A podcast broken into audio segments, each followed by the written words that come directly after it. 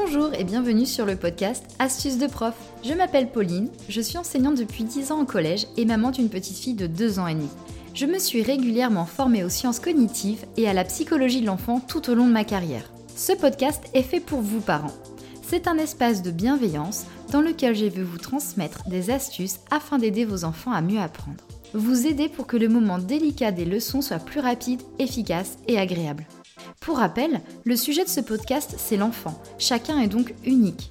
Toutes mes astuces ne vous seront pas utiles ou ne seront pas toujours efficaces. À vous de les adapter car vous êtes les seuls à bien connaître vos enfants. Bon allez, c'est parti pour un nouvel épisode.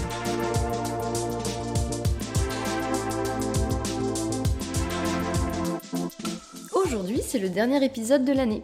Ensuite, le podcast se mettra en vacances pour revenir en grande forme fin août, je vous rassure. Pour information, aujourd'hui je vais viser plus particulièrement les enfants après le CP et jusqu'à la terminale. Lors de la coupure estivale, vous êtes nombreux à vous demander s'il faut que vous achetiez un cahier de vacances à vos enfants. Le marketing des maisons d'édition est là pour vous amener à vous poser la question bien sûr. Et parfois les enseignants vous recommandent d'investir dans l'un de ces cahiers. De mémoire, quand j'étais plus jeune, faire un cahier de vacances ne m'a jamais vraiment dérangé. Bon, c'était quand même parfois la corvée, surtout au collège, mais je me disciplinais assez facilement pour faire les exercices. Il me permettait de me remémorer les notions vues dans l'année et donc de me réciter à nouveau ce que j'avais retenu des cours. Seulement, j'en ai bien conscience, mon expérience n'est pas celle de tous les enfants, loin de là. Mon petit frère, ceci est un clin d'œil pour toi. Dans cet épisode, je vais vous exposer mes doutes quant à l'utilité d'un cahier de vacances. Et je précise bien là qu'il s'agit de ma vision personnelle. Je ne vais pas m'appuyer cette fois-ci sur des travaux de recherche, je vais plutôt euh, m'appuyer sur mon expérience d'enseignante depuis 10 ans. Pour ne pas vous laisser sans rien, je vais aussi vous proposer des idées simples, gratuites, contrairement au cahier de vacances, et ludiques pour faire réciter les principales notions de l'année scolaire écoulée à vos enfants pendant les grandes vacances.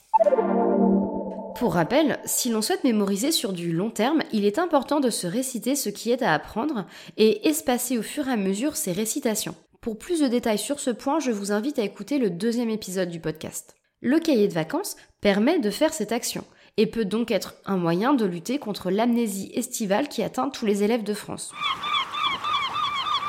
En effet, si votre enfant fait une petite pause de quelques semaines durant les grandes vacances, le cahier de vacances peut l'aider à se remémorer ce qu'il a fait pendant l'année scolaire qui vient de se terminer. Toutefois, je vois plusieurs limites à cet outil. Premièrement, pour le réaliser, il faut que l'enfant soit entouré pour l'aider à se discipliner afin de compléter son cahier de vacances, notamment en lui créant une plage horaire réservée dans la journée pour faire des exercices. Cela n'est pas donné à tous, pour diverses raisons, ce qui peut encore créer de l'écart entre les enfants.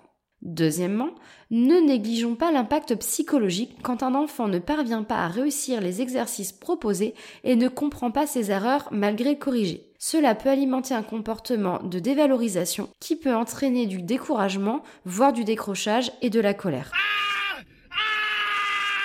Réaliser un cahier de vacances devient bien sûr contre-productif. Troisièmement, il est peu fréquent qu'un cahier de vacances permette à un enfant qui n'a pas compris une notion dans l'année de la comprendre en réalisant les exercices qu'il propose. En effet, la leçon parfois soumise par le cahier de vacances peut entraîner une confusion dans l'esprit de nos têtes blondes, car le cours n'est pas abordé de la même façon qu'en classe par le professeur. Je n'avais rien compris, rien compris. À la maison, vous avez déjà été sûrement confronté à cette situation où vous essayiez d'expliquer une leçon à votre enfant et celui-ci s'est agacé, car il se sentait encore plus confus après vos explications, car elles étaient différentes de celles de son enseignant. Eh bien en fait, c'est le même risque avec les cahiers de vacances. Quatrièmement, il est important de permettre à l'enfant de souffler après une année scolaire bien remplie. Le cahier de vacances, si vous exigez qu'il soit totalement complété, réclame beaucoup de temps de travail, surtout si l'enfant a une vitesse de réflexion et d'exécution lente. Il risque de s'épuiser, de se démotiver et de se mettre en colère. Autre cas, ne pas terminer le cahier de vacances pourrait être mal vécu par les plus perfectionnistes, entraînant de la frustration et de la dévalorisation. Cinquièmement et dernièrement, même si les maisons d'édition tentent de rendre leur cahier attractif avec de multiples couleurs, des petits jeux, cela reste un cahier, c'est-à-dire le support le plus utilisé par votre enfant toute l'année. Ça n'est donc pas très fun, or il existe des solutions pour apprendre en s'amusant. Face à ces constats, je vous propose de reprendre les outils que je vous ai détaillés dans l'épisode 3 du podcast, c'est-à-dire les flashcards et les quiz. Ce sont deux façons simples et gratuites de se tester. Attention, dites à votre enfant de ne surtout pas jeter, découper, déchirer ou brûler ses cahiers et classeurs de l'année scolaire écoulée. Pas le droit non plus de faire des avions en papier avec. Si vous partez en vacances en famille, essayez de lui faire réaliser des flashcards et des quiz avant de partir dans les matières ou les chapitres qui ont posé le plus de difficultés cette année. Pas la peine de vouloir en créer dans toutes les matières, ce serait trop fastidieux et décourageant. Vous ne vous reposez jamais, vous. Pour les enfants avant 9-10 ans, cela demandera de l'investissement de votre part pour les aider à créer leurs tests. Pour les plus grands, ils peuvent les faire seuls, mais n'hésitez pas à jeter un coup d'œil à la qualité de leur travail. Dans tous les cas, le fait que votre enfant crée ses tests l'engage dans un travail. C'est la démarche la plus efficace pour réaliser une tâche. Nous sommes là dans de la pédagogie active. Alors ça, c'est très tordu, mais bougrement intelligent. Cette étape de création permet une première récitation, et pas des moindres, car l'enfant va devoir trier ce qui est important à retenir de ce qu'il est moins, et le fait d'écrire lui permettra de réciter les connaissances à mémoriser. Au retour de vos vacances, ou après une période d'au moins deux semaines sans toucher à ces tests, coupure obligatoire, je vous rappelle, pour que l'enfant souffle. Pas de violence, c'est les vacances. Votre enfant va pouvoir travailler les flashcards ou les quiz qu'il a préparés et en créer de nouveaux au besoin. Si vous partez en vacances plutôt fin août, faites faire la réalisation des tests et au moins deux récitations avant de partir. Pour tous les cas de figure de départ en vacances, la semaine précédant la rentrée doit être l'occasion de fournir un travail plus conséquent de récitation. Ce qui aura été vu sera plus frais dans la tête de votre enfant et cela lui permettra également de retrouver un certain rythme de travail, une rigueur dont il devra faire preuve en revenant sur les bancs de l'école. À vous également d'aider votre enfant à doser son effort en fonction de ses capacités de concentration et de la quantité de flashcards ou quiz qu'il s'est donné à réviser. Par ailleurs, au moins deux semaines avant la rentrée, veillez à ce que votre enfant ou votre adolescent retrouve des plages de sommeil suffisantes pour son âge. Car le plus gros du travail de mémorisation se fait pendant qu'il dort, je vous le rappelle. Allez au lit. N'hésitez pas à aller réécouter l'épisode 4 à ce sujet. Il ne faut pas non plus négliger les expériences de vie que fera votre enfant durant la coupure estivale. Comme je l'ai déjà expliqué dans l'épisode 2, de nombreuses occasions sont un bon moment pour aviver certaines connaissances vues en cours sans donner l'impression de travailler, comme par exemple la visite d'un lieu patrimonial, d'un lieu culturel, une balade en nature, la réalisation de gâteaux, que sais-je. Beaucoup de jeux de société éducatifs ou non peuvent être aussi l'occasion d'apprendre sans effort, notamment pour les plus jeunes, je pense aux élèves de maternelle et de primaire.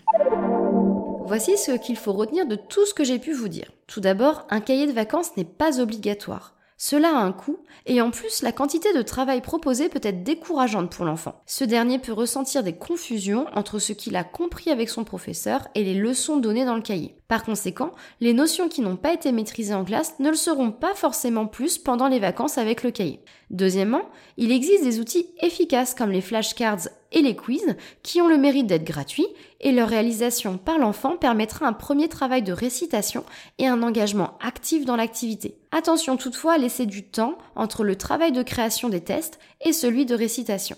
Troisièmement, le fait que votre enfant parte de ses propres cours lui évitera les confusions décrites précédemment.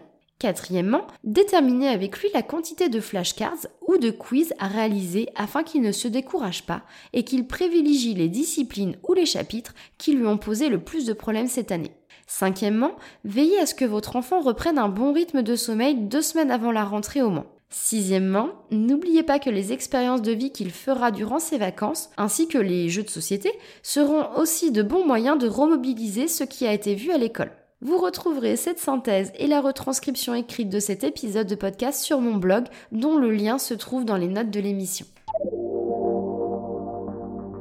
Je vous remercie sincèrement pour votre écoute, chères auditrices et auditeurs. J'espère que cet épisode vous aura plu. Je vous souhaite à tous les plus belles vacances qui soient possibles de vivre et je vous donne rendez-vous fin août pour de nouveaux épisodes. N'hésitez pas à aller sur les réseaux sociaux, Facebook et Instagram pour échanger avec moi à propos du sujet que nous avons abordé aujourd'hui. Vous pouvez également écrire votre avis sur mon blog ou les réseaux, je serai heureuse de les lire.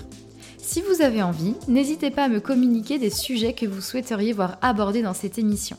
Si vous aimez ce podcast, je vous invite à laisser un commentaire et 5 étoiles sur Apple Podcast ou Spotify afin de le soutenir en le rendant plus visible. Encore mille merci pour votre écoute, j'ai pris beaucoup de plaisir à faire cet épisode. Surtout n'oubliez pas, vous faites déjà de votre mieux.